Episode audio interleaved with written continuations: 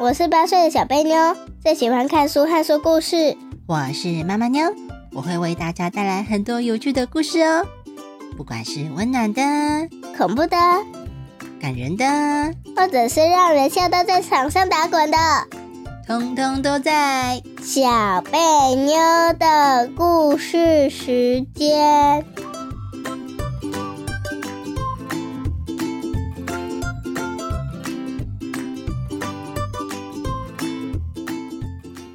大家好，我是小贝妞。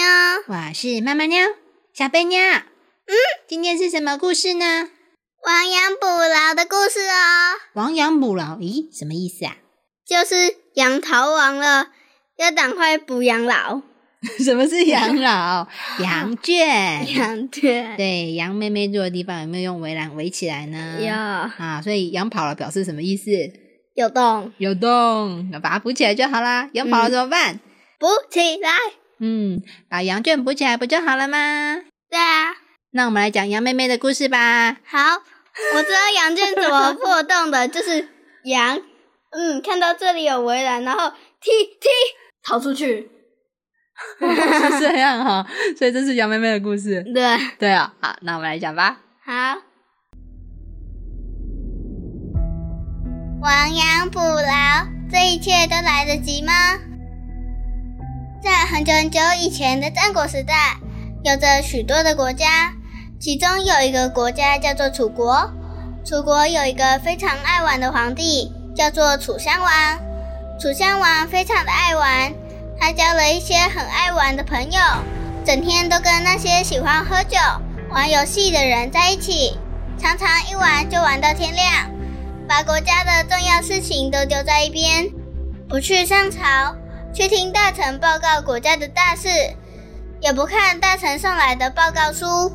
他的桌子上堆了满满的文件，越堆越高，越堆越高，甚至还高到了倒下来，只好放在地上。他的口头禅就是“等一下，先放旁边就好”，或是“我等一下再看”。每件事情都需要等一下，但是这等一下就让人等上好几天，甚至要等上一个月，却都还是放在那里，没有要处理的样子。终于有一天，有一个叫做庄信的大臣，他实在是看不下去了。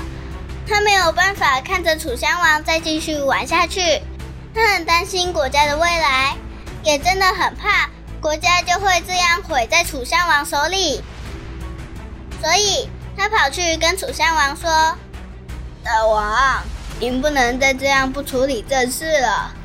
您整天都跟那些很爱玩的人黏在一起，从早玩到晚，国家还有很多的事都堆在您的桌子上。”等着您处理呢。如果您再不好好处理，恐怕楚国就要灭亡了。楚襄王听了，不以为意的说：“哎呦，我看你是老糊涂了吧？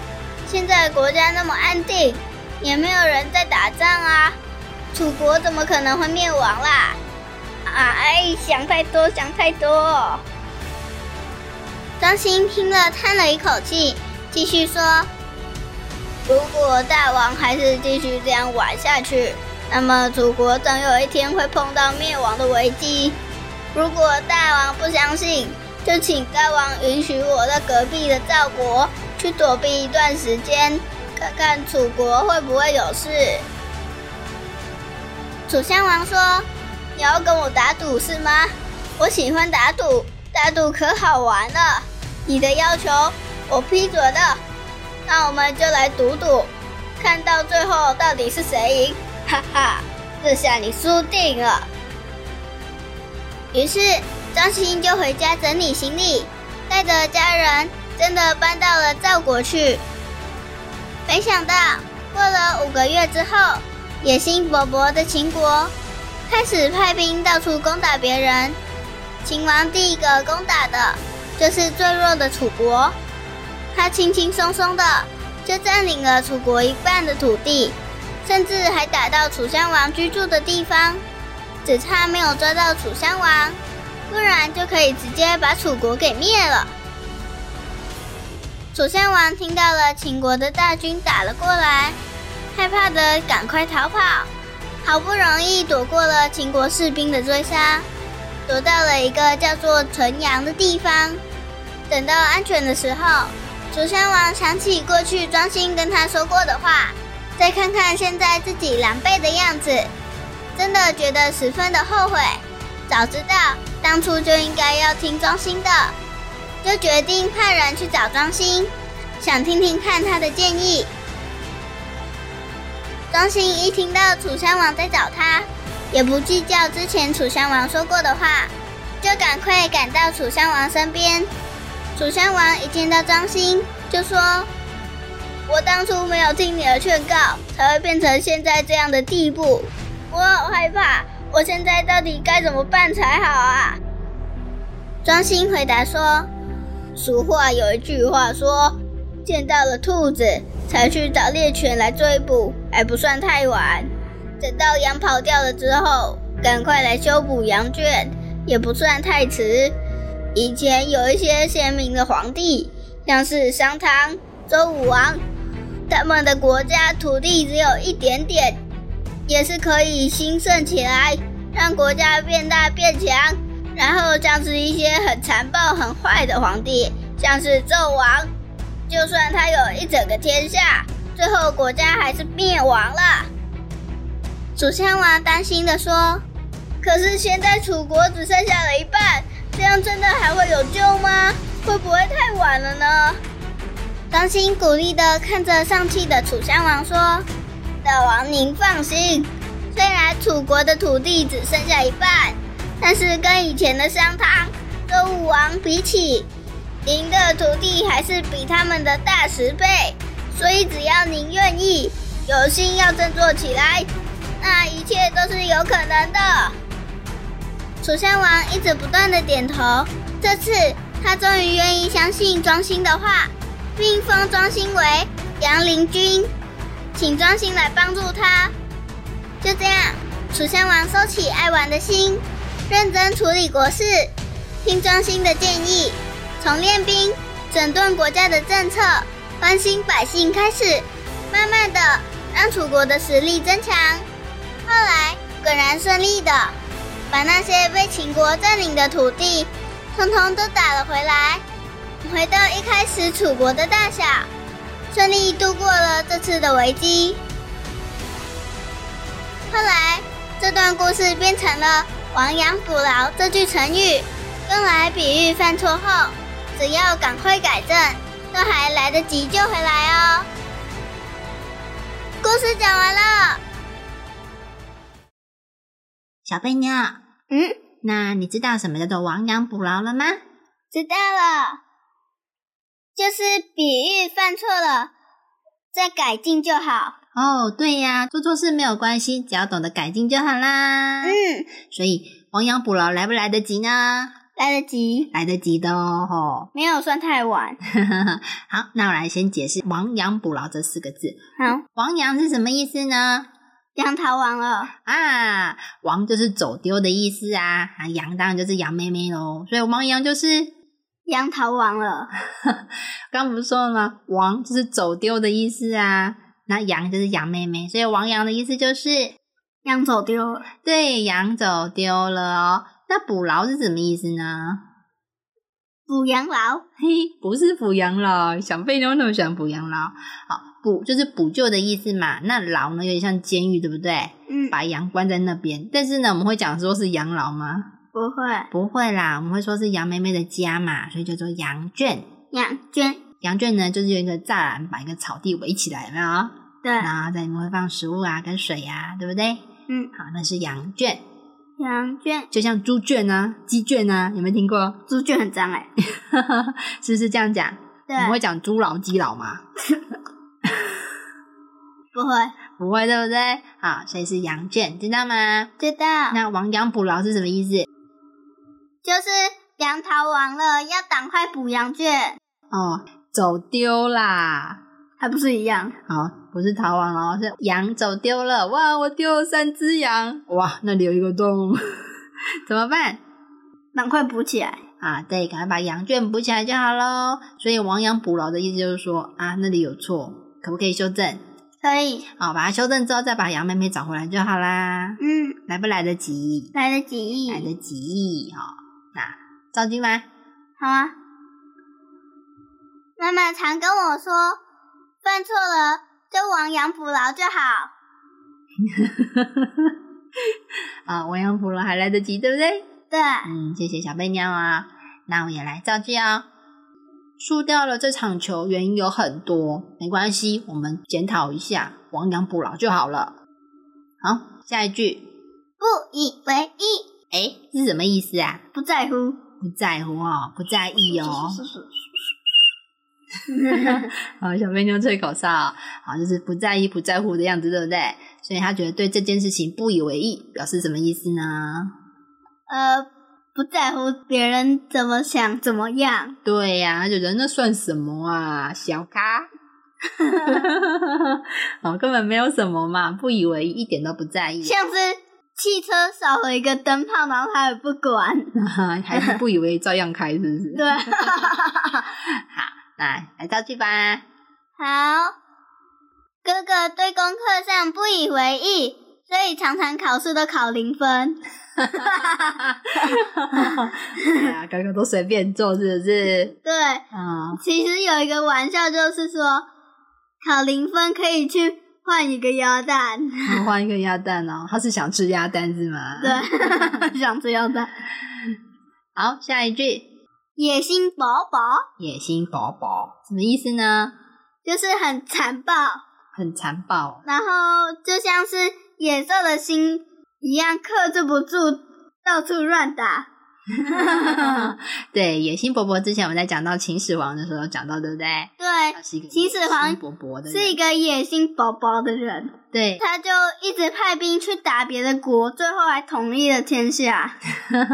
因为他的野心很大。好，来，那我来解释野心勃勃是什么意思啊、嗯，野心呢，那个野就是野兽啊，所以就像野兽的心一样。狂奔。好，然后那个勃勃的意思呢，然后就是蓬勃发展的意思，就是说它的它的像野兽的心，而且呢是很大很大，一直在长大的那种嗯野兽的心哦。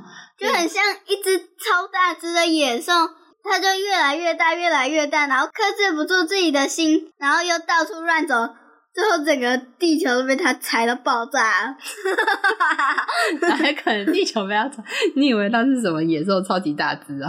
好，然后它就漂浮在空中。呃呃， 好，回到野心勃勃啊、好，所以刚刚讲到野心勃勃，就是它的野兽的心呢，一直不断的长大，没有办法控制呢。嗯，哦，所以你看嘛，野心勃勃人有没有办法驯服啊？没办法，有没有办法叫他停下来？没办法，所以野心勃勃的意思就是说呢，他的心非常的狂妄哦，他想要去抢那些不是他自己的东西。哇，我们就说哇，他的野心勃勃，想要去把人家的东西抢过来，有点这种意思啊、知道吗？知道？那小编妞来造句吧。 呃，这个人的个性野心勃勃，大家都很讨厌他，因为他老是说不听。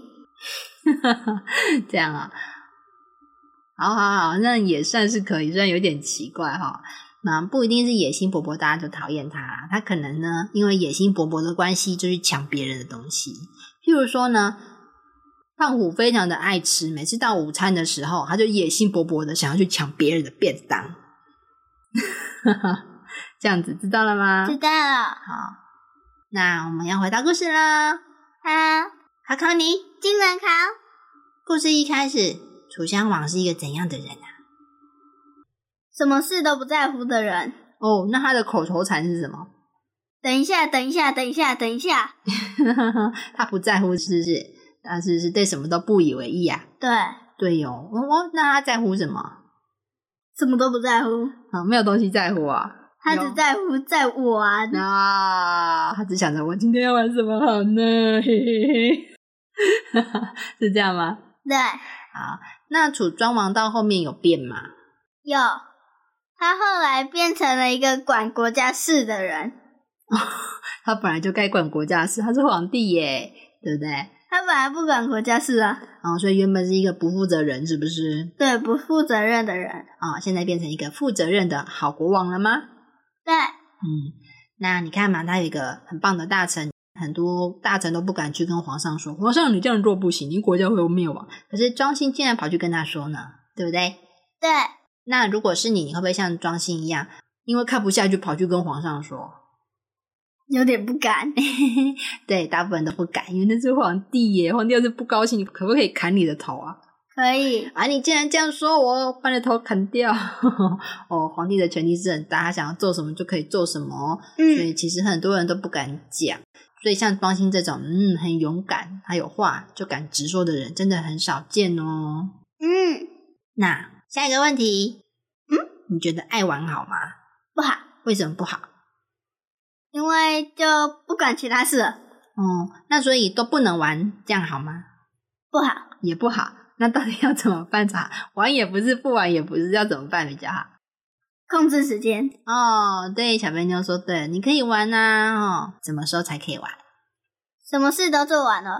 对，事情做完了再玩就可以啦，对不对？对，嗯，这样才是一个负责任的人嘛。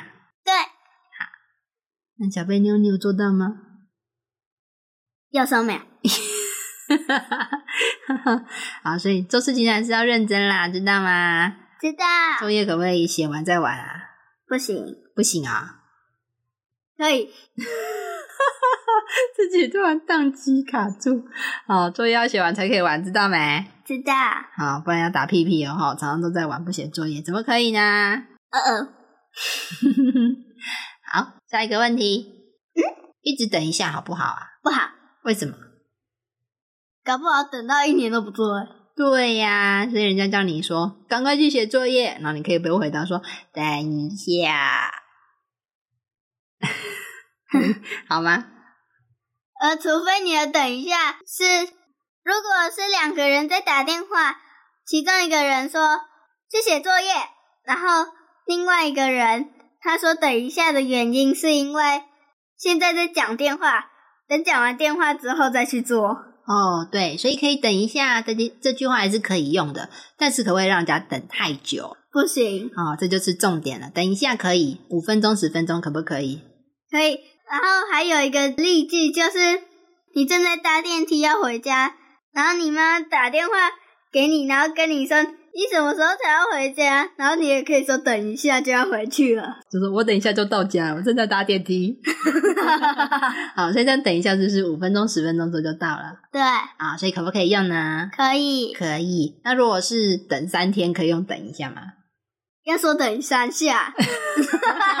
所以一天等一 下哦、所以等一下就是一天之后再做，可以 吗？不 行啊，不行啦，哦，等三天可不可以讲等一下 啦？不行，要说等三 天。对，要说三天之后才会好，这 样哦，不可以说等一下哦，哈、嗯，那讲完等一下之后，要做还是不要做？要做，要做啦！你到自己跟人家说等一下，怎么可以不做呢？ 哈不可以跟楚襄王一样，啊等一下，然后等到一百年，他是几月还没 做？对啊，等到楚国都灭亡还没 做啊！你看，那一开始有没有讲到说，那时候秦国是不是来攻打楚国呢？对，他是打的很辛苦，还是轻轻松松打下来？轻轻松松打下来。那为什么轻轻松松？ 就走过去，然后那个有人拿毛就毛这样往前面戳，然后直接走过去就好了。啊，就是连挥一下都不用挥，直接往前走就好了。对吧、 啊、你看嘛，一个皇上这么懒惰，你觉得他下面的那些部下啊或士兵啊会勤劳吗？不会啊，不会嘛，对呀、嗯，有些事情想要问说该怎么处理，那他有回答他要怎么处理吗？没有随便来通。对他都没有讲，然后大臣问他说要怎么攻打别人，他就说等一下， 等一下啊，所以他事情有做还是没做？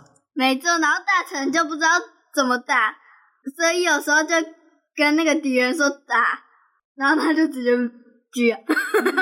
你会跟敌人说 等一下，等一下，你等一下再来打我，这什么理由啊？ 可以吗？不行啊，要打，等一下，等一 下，暂停，暂 停，可以 吗？嗯，不，不可以。就像之前的那个，有一个国王，他本来都不做国事，然后现在要做国事，要去打仗，然后连武器都没有拿，连鞋都还没穿就冲出去，然后等等敌人要来打他的时候，他就跟他说：“等一下，我东西还没拿， 我回家拿一下，等我一下。谁想等啊？直接打下去好吗？” 对啊，都输定了，好不好？你什么东西都没带，还跟我说等 一下，谁要等你？是不是这样对啊，啊？都没耐心了好吗？等那么久， 对，还要等三天，等你走回家再走过来。好了好了，那小笨妞还有什么问题吗？没有了。那我们今天的故事就到这里喽。希望大家喜欢我们的故事，拜拜。拜拜